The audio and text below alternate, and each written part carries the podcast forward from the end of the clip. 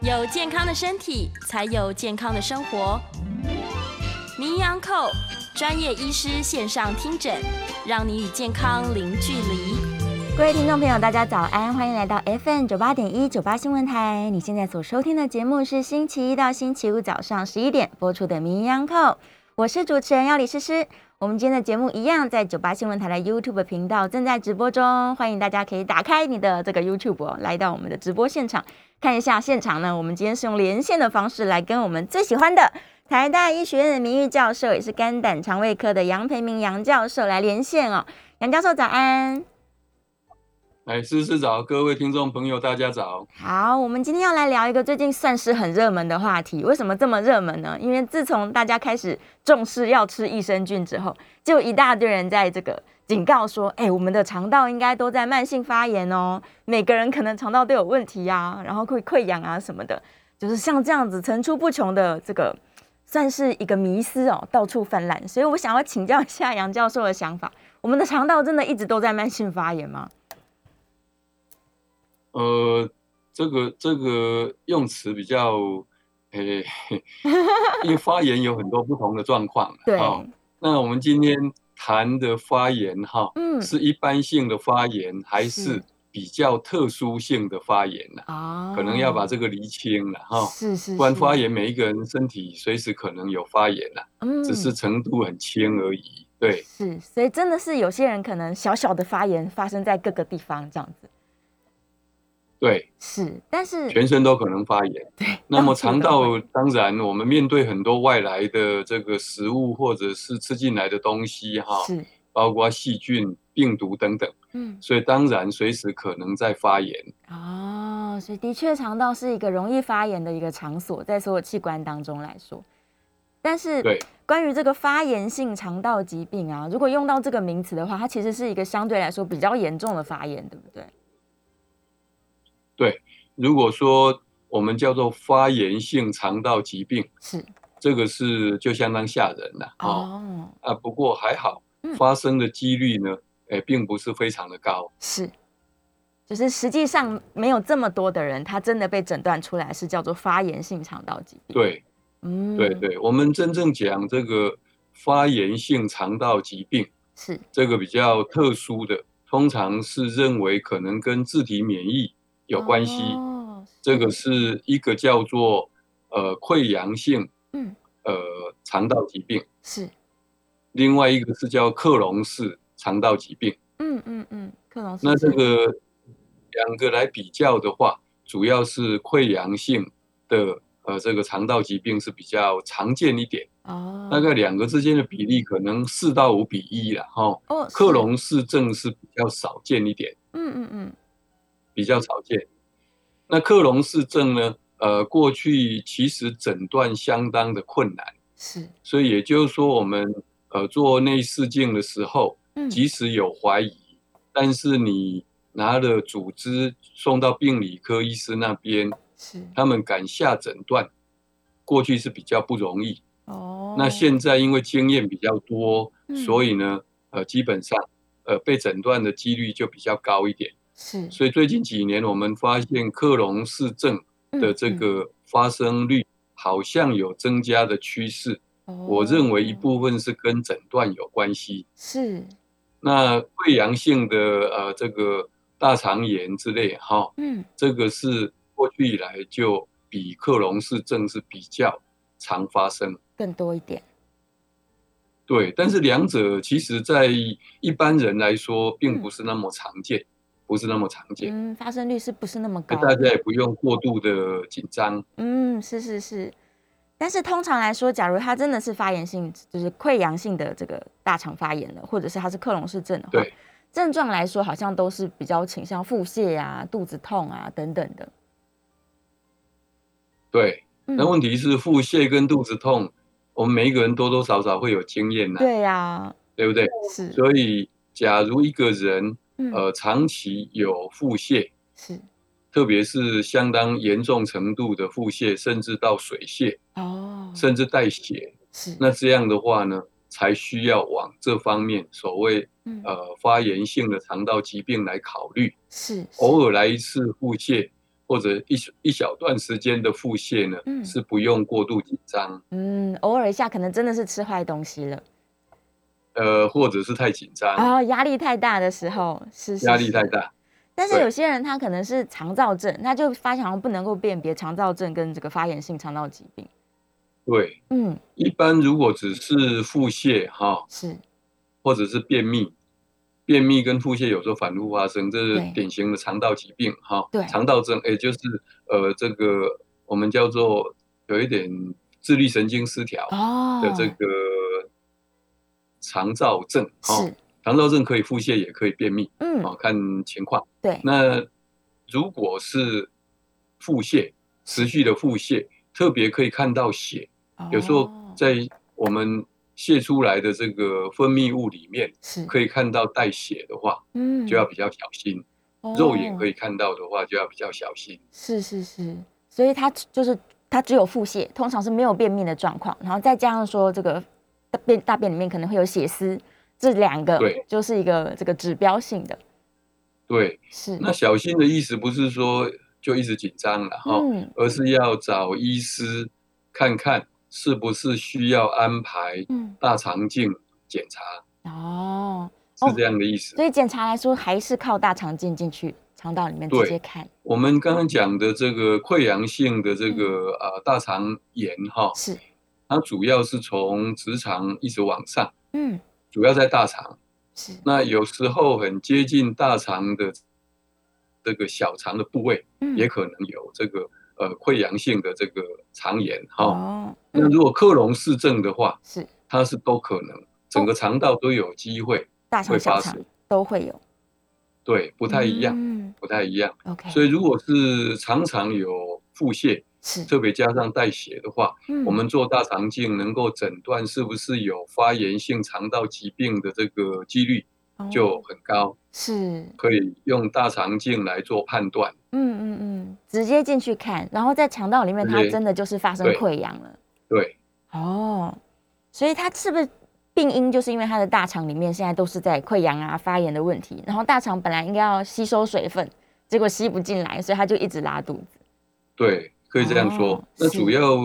其实病因不是完全清楚，对，特别是溃疡性的大肠炎嗯哈、一般是还是认为是类似自体免疫。的的一个疾病哦、是那么克隆氏症呢，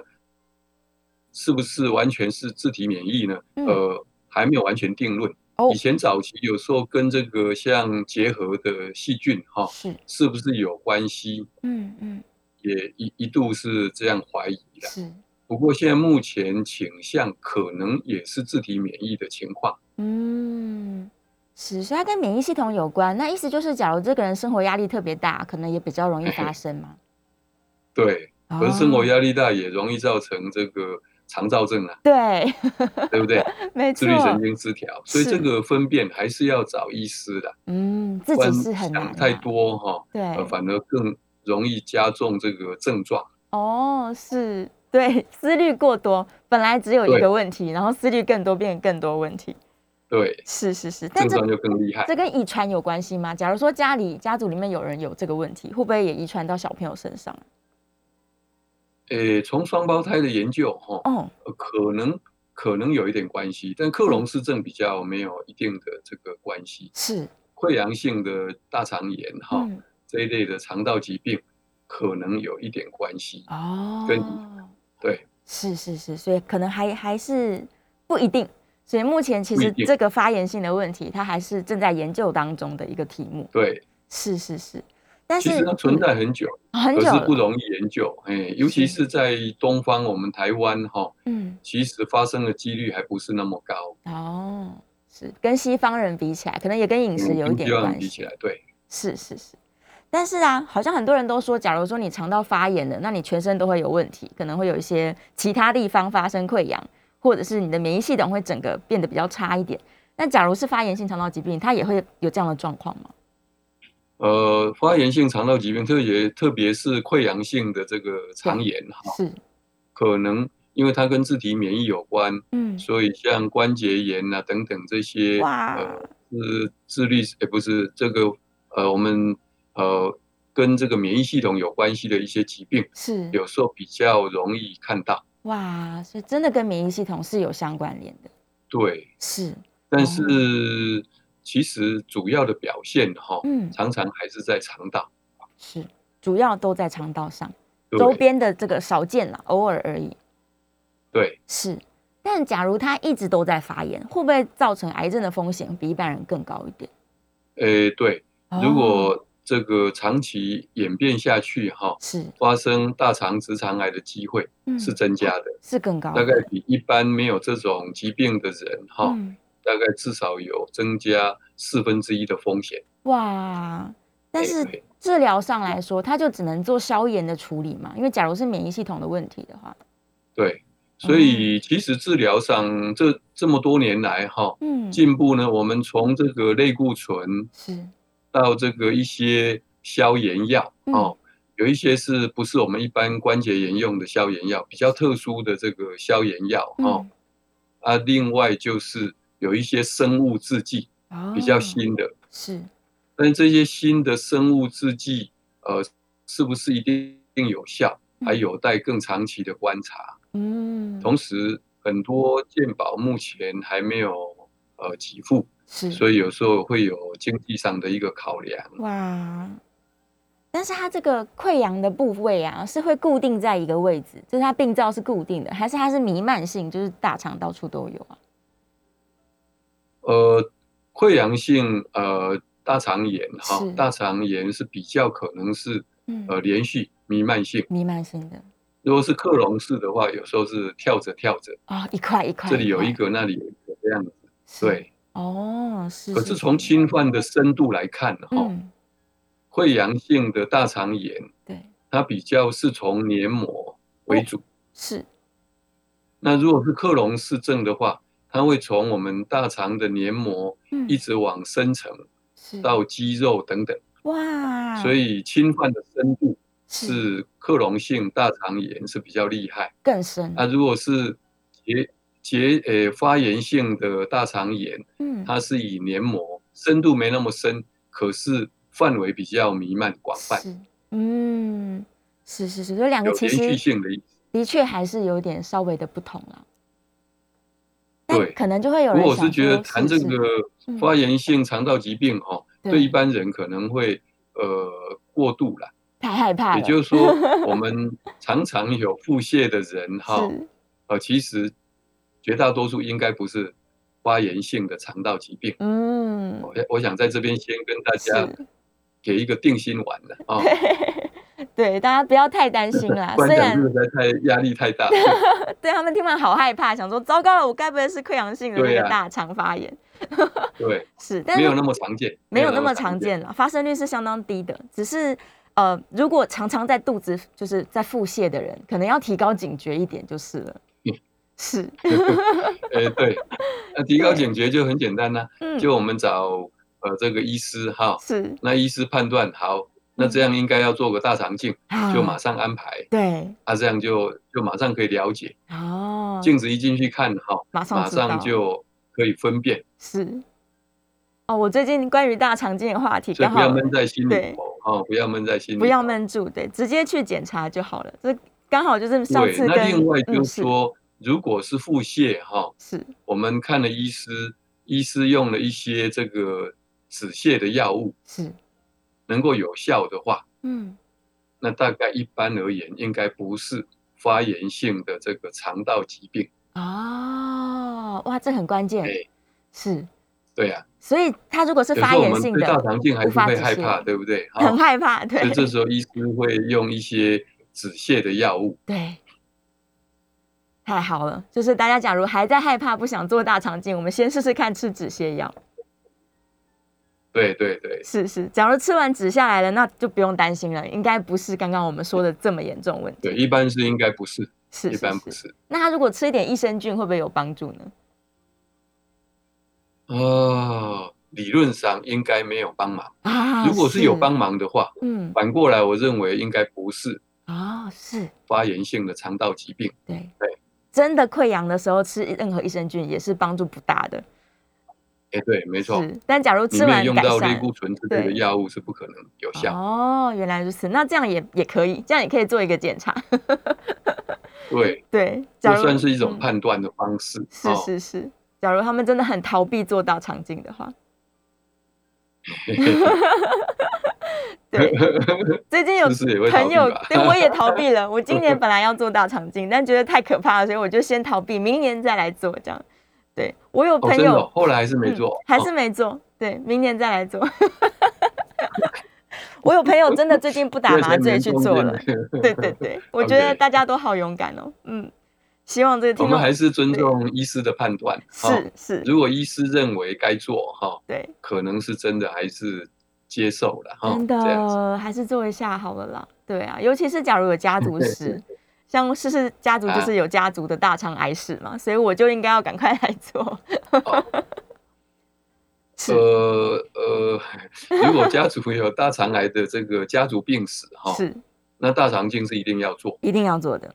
那就要看哈、我们一般这个呃大肠癌的筛检，是，我们一般是说五十岁以上嗯，是一个高风险，的年龄层哦是，但是如果家族有大肠癌，嗯，就一等亲了哈是，一等亲有大肠癌的这个呃这个病史哈，嗯，可能要提前到四十岁。四十岁，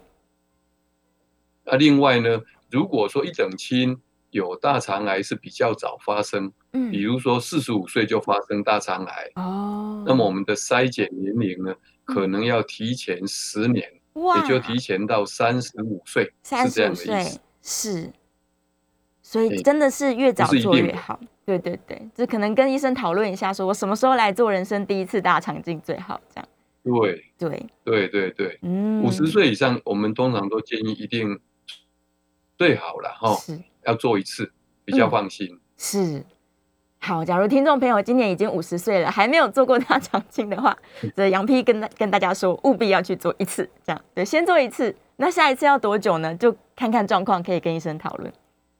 对，对只要做了以后都没有任何的息肉等等哈，是应该理论上十年后再再说。哦，太好了。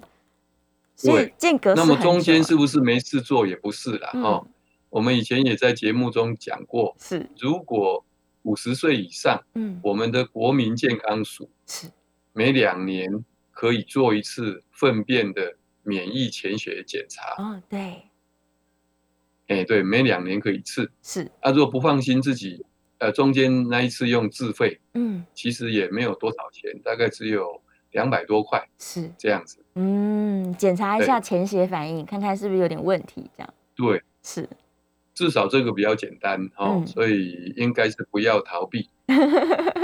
是嗯，大部分的肠道问题其实都是需要靠大肠镜进去检查一下的，对啊，而且现在就是舒眠，睡着了就没事了，所以大家勇敢一点，对，没错，没是错是。是，但会我不们会其实哈嗯嗯是做这个麻醉就无痛的大肠镜哈，对，能不能做这个麻醉呢？我们都会经过很审慎的这个评估，是，麻醉科的医师哈嗯都会有一个很详细的这个清单，嗯，看看有哪一些情况并不适合麻醉。是所以不是贸然就随便就每一个人都可以做麻醉这样子，嗯，是是是，麻醉大科家医可以生放心。会保护住大家的，对，让你很很平安对的做完。对，是，可是我听说啊，就是大家因为很害怕大肠镜，所以有各式各样的这个 谣言在在在飘来有飘去。对，啊说什么啊？假如我们是舒眠睡着啦，那这个医生可能在检查的时候他就没有注意到你的疼痛有多严重，那可能就会造成这一点点的哦肠道受伤，这样子。对，是有人这么说的。嗯不，会，不会。是，事实上，我们的那个麻醉哈、嗯，是不是很深层的麻醉？哦，也就让你对痛觉的感受哈、是，比较没有那么敏锐。嗯，但是如果真的有不舒服呢，是，其实我们受检查的人哈、嗯，还是会有躁动不安的一个情况。哦，所以检查的这个医师呢，是通常是我们肠胃科的医师哈，嗯，就会发现诶有一点怪怪哈。是，那第二个呢，医师的技术一般都没有问题，嗯，也就是说他做进去检查呢，只要碰到比较困难的地方，是它就不会贸然继续往前进，哦，这样会发生状况的机会是非常非常的少，是所以大家不用担心。真的不用担心太多，对呀、就是做大肠镜是一个非常呃安全，而且就是简单的检查，就对对医生来说啦，对是是是，对，没错。刚现好在因为嗯哈，我们在台湾，特别是健康检查，有做这个无痛大肠镜的机会是非常的高，嗯所以其实绝大多数的医师呢，经验都很丰富，是因为做的机会很多很多。对。所以大家真的不用太担心，大家这个医生的技术都是相当好的。刚好这个聊天室也有人对说他没有麻醉做大肠镜，他完全觉得一点都不痛， 非常对啊，厉害。嗯没错啊，醒来就已经完全结束了。是哎哦，所以就算醒来也不会有任何疼痛的感觉。呃，一般我们是这样，如果是做麻醉之后呢，嗯是我们还是希望有一个人跟着受检者来，哦，也就是说，每一个人麻醉退了以后呢，嗯，呃，这个恢复完全呃正常的意识哈是，的情形，每一个人不太一样，嗯所以我们通常有两个建议，是，第一个呢要有人陪伴，嗯第二个呢呃不能开车，哦，不要开车，不能开车，嘿，就是说麻醉之后呢，回家最好是有人陪伴，嗯，然后自己不能开车，哦，不管是别人开车还是坐呃交通工具，是，其他的交通工具，计程车也好，公共交通工具这样子。嗯嗯嗯嗯，安全起见。但事实上来说，对这个是不会有什么疼痛跟很严重的不舒服的。平常一般来说是这诶、样，不会不会，对，是是是。做所以完就醒来什么都不知道。所以大 家真的不要紧张。对我们这个杨皮常常在节目对上呼吁大家说，一定要勇敢哦，赶快来开始做大肠镜。对啊，对我为什么这样呼吁，是因为真的。呃，有不少做健康检查的人，我说的嗯是做健康检查，表示他平常没有什么特别的不舒服，对，结果呢，意外发现大肠癌，哇，有的甚至已经到了第三期。是相当严这样的重。情形呢，其实我们经常会听得到。嗯嗯，是。所以他只要提早做大肠镜，基本上就可以早期发现，然后赶快把它处理好，因为大肠癌的治愈是很高的。对对，对，是，所以我们要我们做一直大肠镜呼吁有大两个家目的，嗯，第一个就是说，尽量不要说碰到大肠癌，是，如果有早期发现呢，嗯，呃，这个有息肉的话，就把它是切除掉。就这好样子了。对啊，早期把它处理好。OK，我们先进一段广告，对广告之后回来，我们继续来聊关于大肠的健康哟。回到 FM 九八点一九八新闻台，你现在所收听的节目是《名医央叩》，我是主持人要李诗诗。我们今天的节目呢，同步在九八新闻台的 YouTube 频道直播中哦，线上已经有很多的问题了。等一下，我们就要来开始回答大家的问题。然后呢，现在也是可以开放扣印的，扣印专线是零二八三六九三三九八零二八三六九三三九八。如果你也有一些关于这个肠道的问题、很多的疑惑的话，欢迎可以 call in 进来。我们来再次欢迎今天的来宾是台大医学院的名誉教授，也是肝胆肠胃科的杨培明杨教授，再次欢迎杨教授。然后，思思好，各位听众朋友，大家好。 OK，回来喽，我来看一下我们线上的问题，跟今天的主题比较相关的是哦，默默他说他因为便秘，所以去年做了大肠镜，然后医生就说呢，他的肠子特别的长一点，所以他现在每天就只能吃嗯便秘的药，有没有什么要注意的事情？呃，多吃青菜，嗯，然后多喝水，多多运运动动是，所以真的有人大嗯肠会再更长一点点的呃，有的人嘿，结构上来说，哦诶比一般人稍微长，或者是稍微呃拐弯的地方比较多，比这较样子。多哦，所以他就特别容易便秘了，因为这个路路途比较遥远一点，也不一定啦，也哦嗯不一定。不见得所以我觉得基本动作哈、是，就是青菜，嗯，特别高纤的啦哈、对对，然后水分，多喝还有运水，动。运动，运动对很重要。真的很懒得对运动，可以按肚子吗？ 用用这个啊手帮助运动的 话，呃，按摩肚子也也有帮忙啦，也是有帮可以忙，啦。不过帮忙比 较有限。哎，所以还是不能偷懒，该运动要运动。是，对好，然后嗯对燕良问说啊，他如果真的很怕做大肠镜，可不可以用大肠背剂嗯摄影代替一下？呃，可以，不过哈，嗯，对于我们有两个问题，第一个哈，就是很小的息肉，嗯，或者是甚至是很扁的癌症，不一定看得出来。来，哦是，这是第一个。嗯除非那个做的那个技术员哈对，或者医师嗯，非常的有经验，哦不然的话呢，比起内视镜来说，嗯会看不到那个真正病灶的机会是会比较多，嗯，这是第一个。是第二个呢，为什么现在内视镜会取代了这个背剂的这个呃大肠摄影？对，主要是如果你看到有问题呢，嗯，你还是要用大肠镜进去处理，对，包括切片等等啊啊，不然就看得到吃不到这样子。嗯，所以既然要看，就直接看这样子。是，所以在国外也几乎都是内视镜来取代的。嗯嗯，所以内视镜还是好处特别多一点，这个大家还是不要逃避了。我们对刚刚都没错说了哈，这个哎以不前会早痛，期哈，还有一种方法， 嗯就是清完肠以后，是那么做电脑断层。哦，然后电脑断层的影像呢，再去用这个3 D 来组装，嗯变成一个立体的影像，是，看看能不能我们叫做虚拟的大肠镜。嗯嗯啊，后来发现呢，呃，一样，虽然它的敏感度会比这个背记呢摄影要来得好一点，是，但是另外一个问题就是我们看到的病灶呢，不能加以处理，嗯，应该说立即的处理，是这个还是一个很大的问题，所以现在也慢慢没有人用了。嗯嗯，所以还是建议是以大肠镜为主啦，进去看，顺便把它哎处理对好，没这样嗯错是。对，当当然美国哈、他们因为做大肠镜的医师，呃，比较缺乏，不像台湾市场是呃密度蛮高的。我说会做大肠镜的医师哈、嗯嗯所以他们有时候是用一种变通的，因为有呃蛮多的人的大肠癌哈、嗯或者息肉是长在左边，左边我们大肠呢从右下腹对往上，嗯，这叫上上呃应该叫做呃上升性的这个大肠，对，往上走，然后呢到了右上腹部呢嗯再打横哈、横着往走左边的腹部。嗯，啊，从右右边的上去，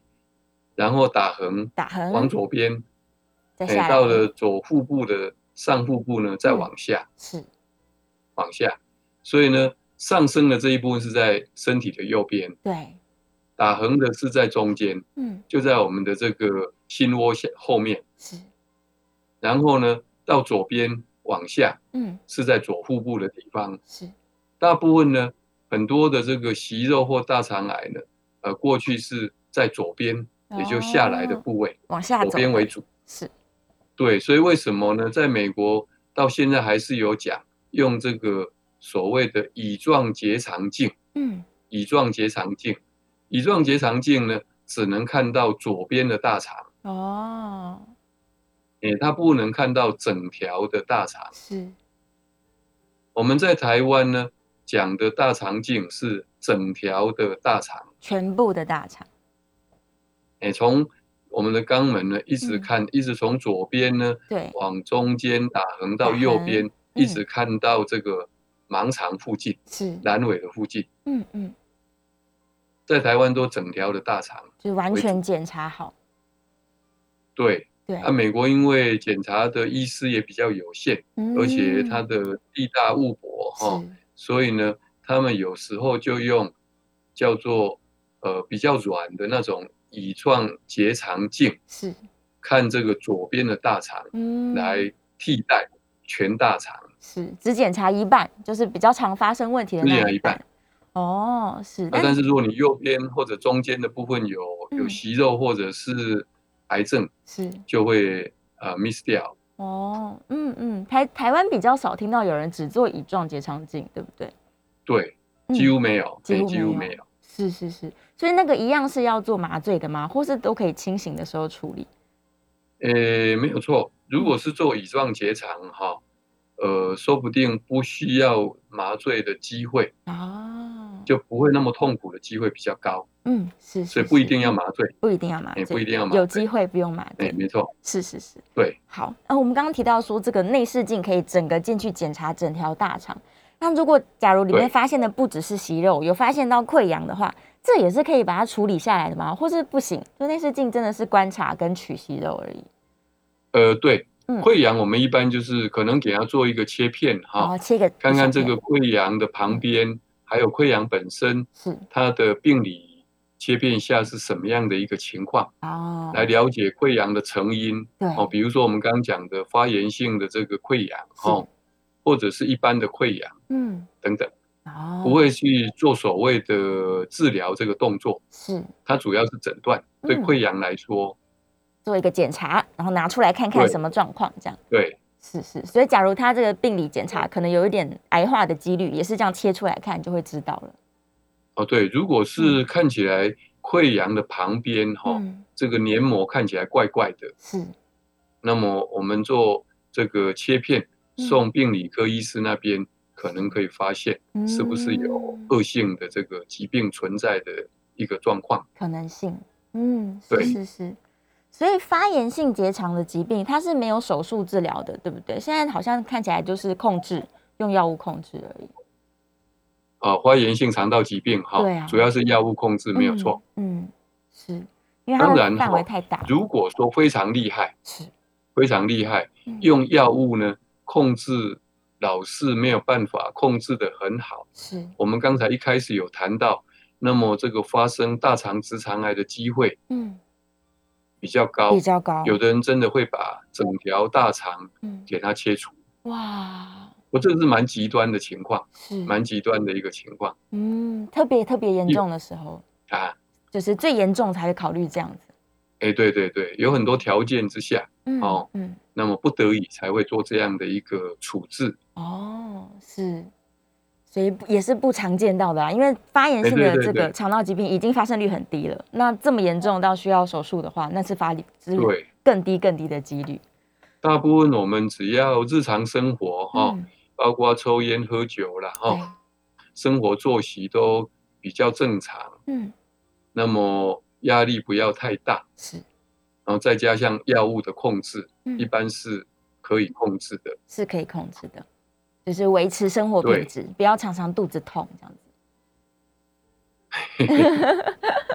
啊，线上有人在问对啊说啊，基本上就是嗯做好我常讲的基是本动作了嗯，哦，就是说反正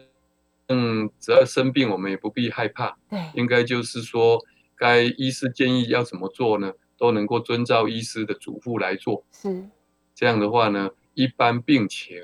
应该大部分可以控制。嗯，是是是，只是跟医生好好配合的话，应该没有什么问题啦。对，对我们有一个听众朋友说啊，以前有那个可以吞的摄影机，就是小胶囊，然后可以做整个肠道摄影的。哦，胶他说囊哈，对，这个有办法帮助胶检查囊那吗个其实，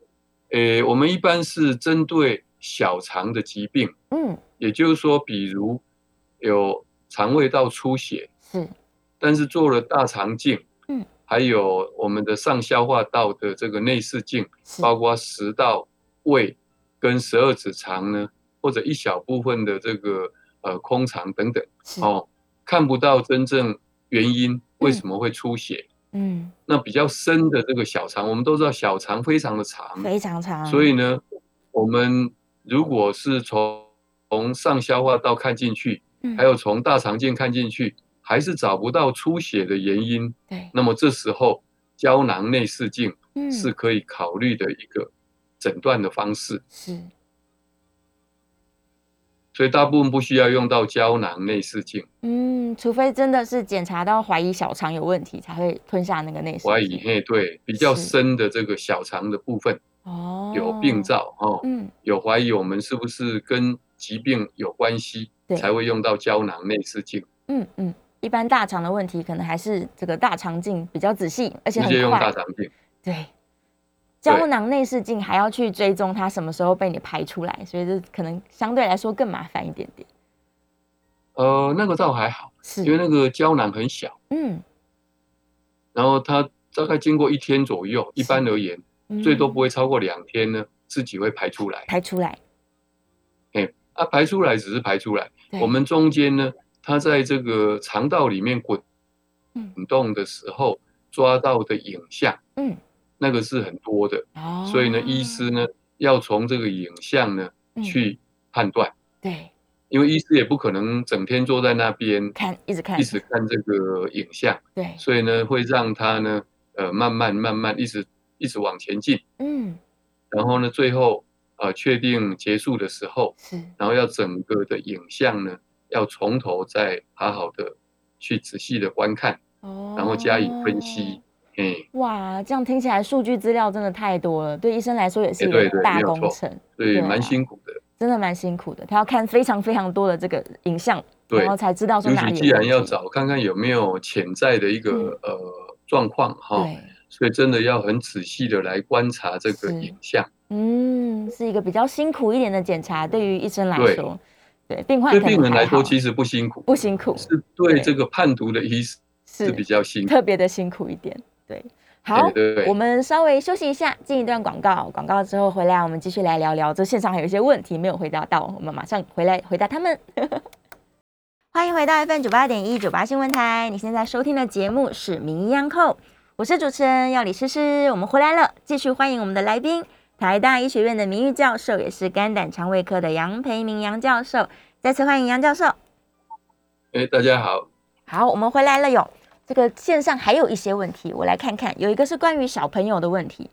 他说啊，十二岁的小朋友，然后但是检查的时候发现有胆息肉零点四 mm，然后医生是说追踪就好了，因为小朋友太小了，所以他很担心，说要不要处理呢？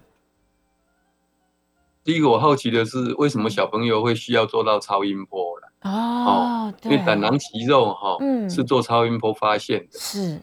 所以这么小的小朋友怎么会需要做到超音波啊、嗯嗯，那在做超音波的时候，意外发现对，胆囊息肉是，是四个 millimeter，、嗯也就零点四公分的意思，嗯嗯，这个是很小。很小的，不过这么年轻哈、嗯我个人是没有经验，因为我很几乎没有做过小朋友的超音波。哦，也就是说，我们通常对这个胆囊息肉嗯小于一公分，是，绝大多数是胆固醇的结晶。嗯是，假设真的是胆囊息肉哈、嗯绝大多数是胆固醇结晶在胆囊壁上，是，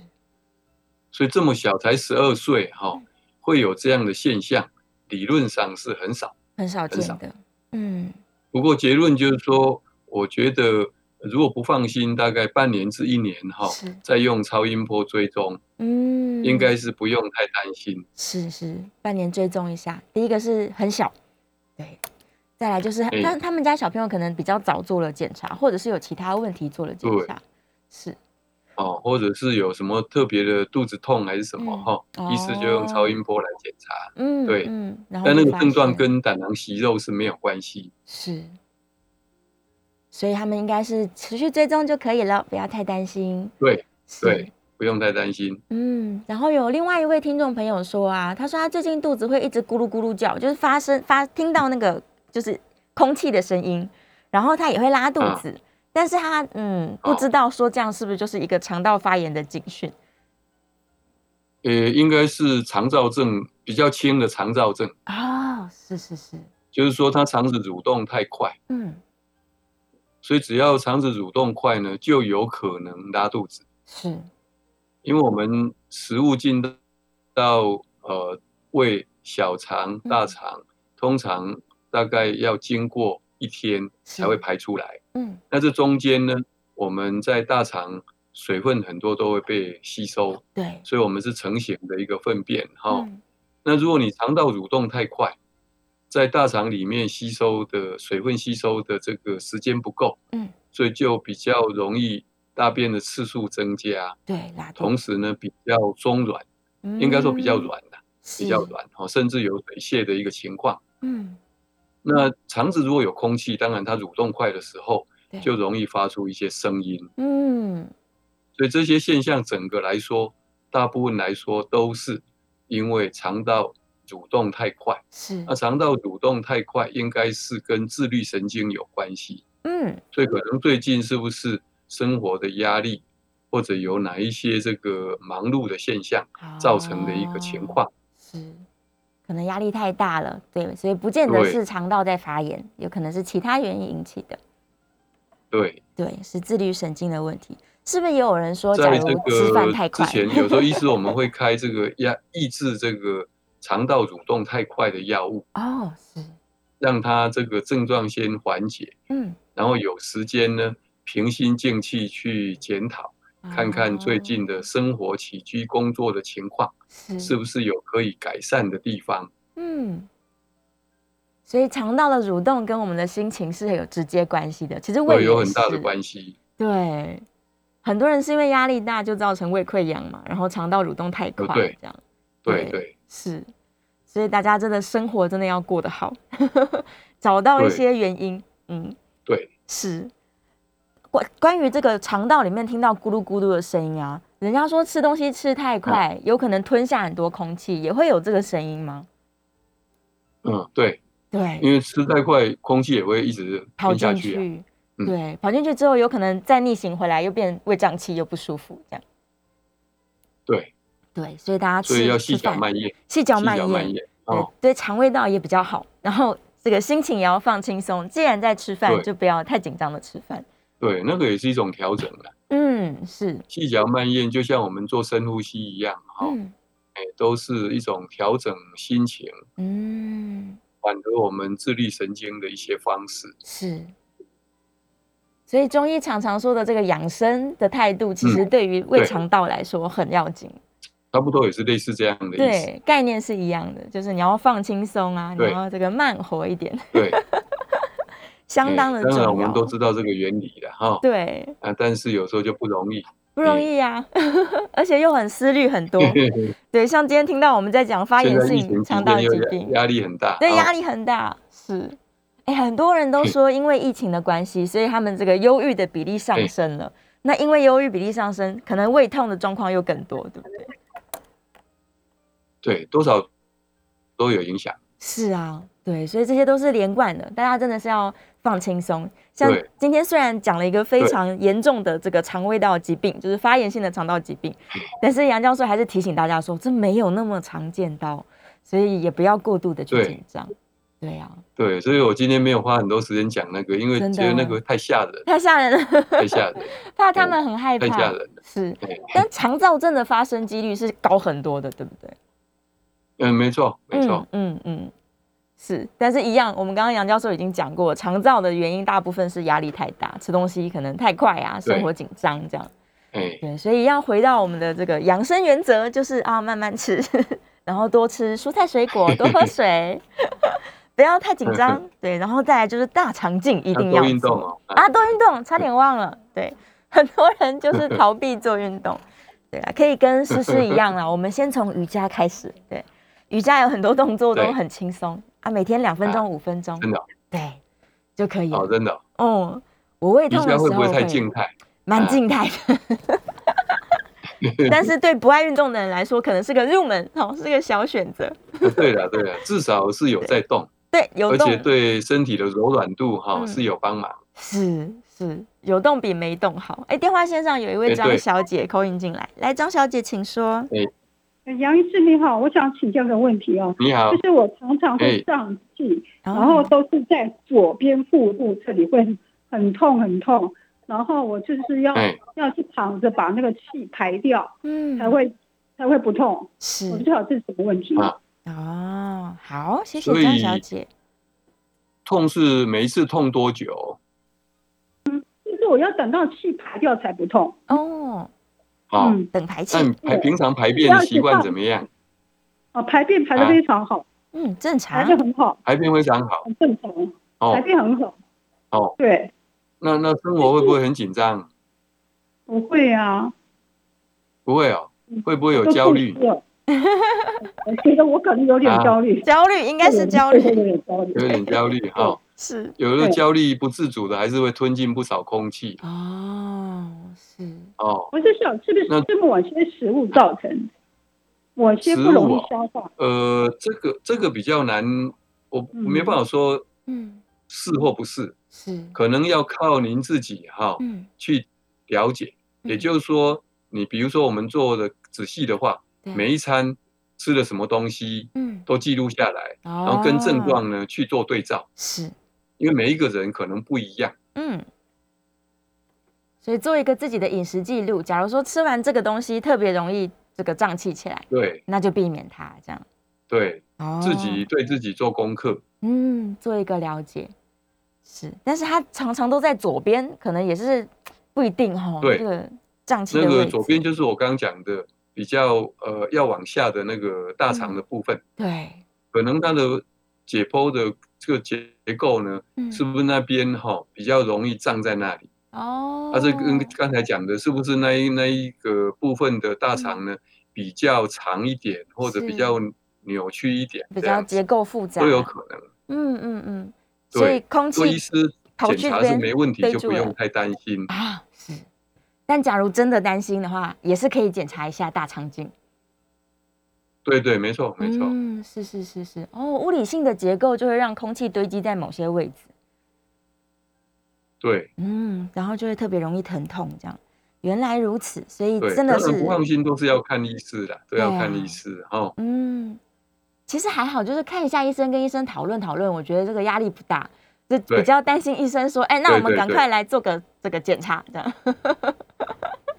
哈哈哈对呀、然后医大师家说就要逃做就避，做啊，就做吧。对，对不假如对医生建议你要检查做，我们就要检查，嗯，要听医生的话。哎，对是，对，没错，哇没，错。最后剩下三十秒，杨皮有没有什么要提醒大家的？